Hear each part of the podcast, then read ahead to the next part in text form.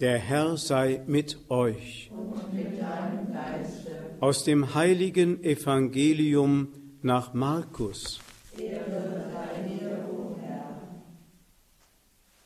Nachdem man Johannes ins Gefängnis geworfen hatte, ging Jesus wieder nach Galiläa.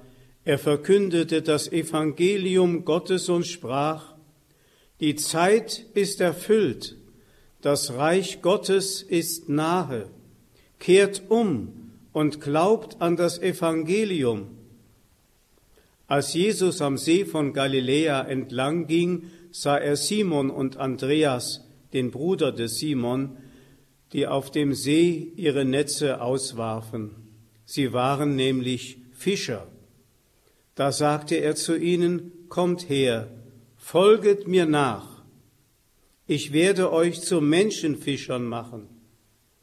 Sogleich ließen sie ihre Netze liegen und folgten ihm. Als er ein Stück weiter ging, sah er Jakobus, den Sohn des Zebedäus, und seinen Bruder Johannes. Sie waren im Boot und richteten ihre Netze her.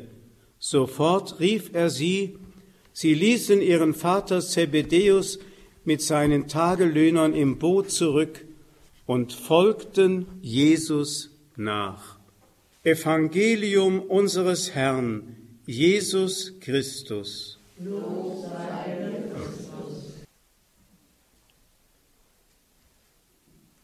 Liebe Schwestern und Brüder, liebe Hörerinnen und Hörer von Radio Horeb, die Weihnachtszeit liegt nun hinter uns. Gestern haben wir mit dem Fest der Taufe Jesu im Jordan die weihnachtliche Zeit beendet. Nun beginnt wieder die Zeit im Jahreskreis. Der Priester trägt ein grünes Messgewand und wir sind wieder in einer gewissen Alltäglichkeit angekommen, aber das ganze Weihnachtsgeheimnis begleitet uns ja während des ganzen Jahres. Wir haben eben aus dem ersten Kapitel des Evangelisten Markus die Botschaft gehört, wie Jesus zum ersten Mal in der Öffentlichkeit erscheint und seine ersten Jünger beruft. Es heißt, er kehrt zurück nach Galiläa, vorausgeht, dass er 40 Tage in der Wüste gefastet hat und dort vom Teufel versucht wurde. Dann kehrt er nach Galiläa zurück, nachdem er erfahren hat, dass Johannes, der, der ihm den Weg bereitet und ihn angekündigt hat, dass er ins Gefängnis geworfen worden war. Und er verkündet das Evangelium mit den Worten, kehrt um und glaubt an das Evangelium. Jetzt müssen wir zunächst einmal innehalten und fragen, was ist denn das Evangelium? Wir kennen die vier Evangelisten Matthäus, Markus, Lukas, Johannes. Die gab es damals ja noch gar nicht. Was hat denn Jesus für ein Evangelium verkündet?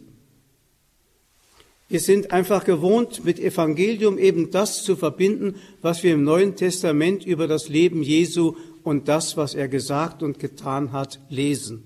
Aber das gab es ja damals noch gar nicht. Da muss man mal ein Stück zurückgehen. Schon im Alten Testament gab es diesen Ausdruck Evangelium, und zwar als eine Siegesbotschaft nach einem errungenen Sieg über einen Feind. Eine Freudenbotschaft. Der Sieger ist da. Er hat den Feind besiegt und erniedrigt.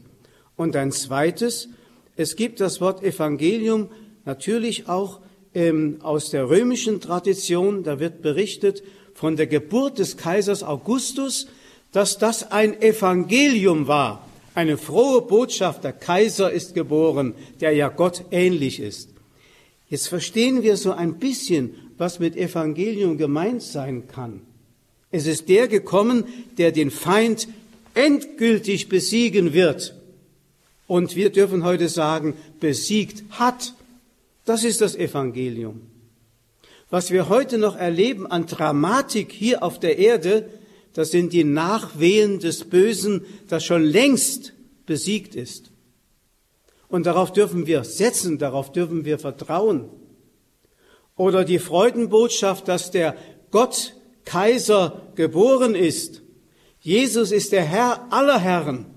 Und deswegen ist seine Geburt nochmal mehr ein Evangelium, also eine Freudenbotschaft, über die wir uns nicht genug freuen können. Denn seine Geburt ist eine endgültige. Jesus ist ja nicht nur für 33 Jahre in diese Welt gekommen. Er ist gekommen, um zu bleiben.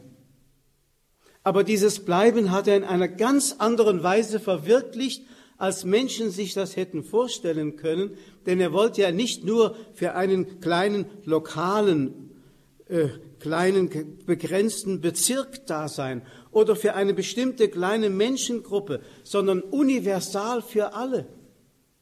Und das hat er nun in dieser geheimnisvollen, wir sagen dazu, sakramentalen Weise getan. Die Kirche ist das Geheimnis seiner bleibenden Gegenwart. Und das, was die Kirche, die eine Brunnenstube des Heiles geworden ist, hier fließen die Quellen des Heiles, hier wird das Brot des Lebens gereicht. Die Kirche verbirgt uns seine bleibende Gegenwart. Und das ist wiederum ein Evangelium. Heute wird Kirche eher in einem negativen Sinne verstanden. Ach, die Kirche, was hat die schon zu bieten? Und die Skandale und dies und jenes. Aber wir müssen einmal diese positive göttliche Seite betrachten, die immer mitgeht und die bleiben wird. Die Sünde und das Sündige in der Welt wird eines Tages endgültig vergangen sein. Aber er bleibt. Und wenn er derjenige ist, der der Herr aller Herren ist und der von sich sagen kann, mir ist alle Vollmacht gegeben im Himmel und auf der Erde, dann bedeutet das doch, dass mit ihm etwas in diese Welt gekommen ist, was den Menschen verloren gegangen war. Wir ersetzen das, was göttliche Vollmacht ist, durch menschliches Machtgehabe, das leider auch Einzug gehalten hat in die Kirche. Jesus hat eine ganz andere Botschaft diesbezüglich, was Machtgehabe betrifft. Wer unter euch der Erste sein will, der soll der Unterste und der Letzte und der Niedrigste sein. Es geht um etwas ganz anderes. Es geht um eine Vollmacht, die sagen kann, es werde Licht und es wird Licht. Eine Vollmacht, die aus dem Nichts einen ganzen Kosmos erschaffen kann und vor allem eine Vollmacht, die die Herzen der Menschen erreichen kann. Und die wird auch hier im Evangelium heute schon ein Stück geschildert und wird hier ein Stück virulent, wenn Jesus am See Genezareth vorübergeht und dort die Fischersleute bei ihrer Arbeit sieht und dann ruft er den Simon und seinen Bruder Andreas und Jakobus und seinen Bruder Johannes, folget mir nach. Hier wird in einer fast äh, holzschnittartigen Kürze zusammengefasst das Geheimnis jeder Berufung. Gott ist der Rufende, aber sein Wort hat Vollmacht. Wie könnte man sonst verstehen, dass diese Handwerksburschen, nehmen wir einmal an, ich weiß es nicht, wie es geschichtlich war, dass Jesus wie ein Fremder daherkam und ihnen vorher vielleicht gar nicht bekannt war, obwohl es im Johannesevangelium etwas anders geschildert wird.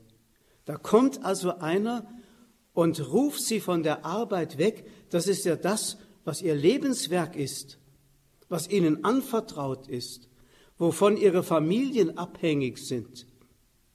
Es gab ja keine Sozialversicherung, man sagen konnte, ich folge jetzt Jesus nach, für die Familie ist gesorgt. Sie lassen alles liegen und folgen dem Herrn nach. Da muss etwas in ihr Leben getreten sein, was kostbarer, wichtiger, bedeutsamer war als alles andere, was sie bisher kannten. Das geschieht wirklich bei Menschen, die Jesus begegnen. Denken wir an die Begegnung mit Zachäus. Für Zachäus ist die ganze Werteskala auf den Kopf gestellt worden. Jetzt war es nicht mehr das Geld, es war er, Jesus, in sein Leben getreten.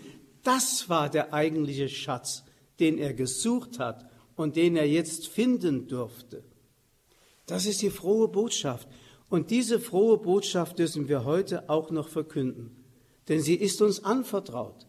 Es geht also nicht bloß um irgendwelche Berichte aus dem Leben Jesu, es geht wirklich um dieses Geheimnis. Gott liebt uns Menschen, er ist der Schöpfer aller Dinge, er ist der Sieger über Sünde und Tod. Und er hat uns das Tor zum Leben weit geöffnet. Das haben wir im weihnachtlichen Geheimnis ja schon betrachtet.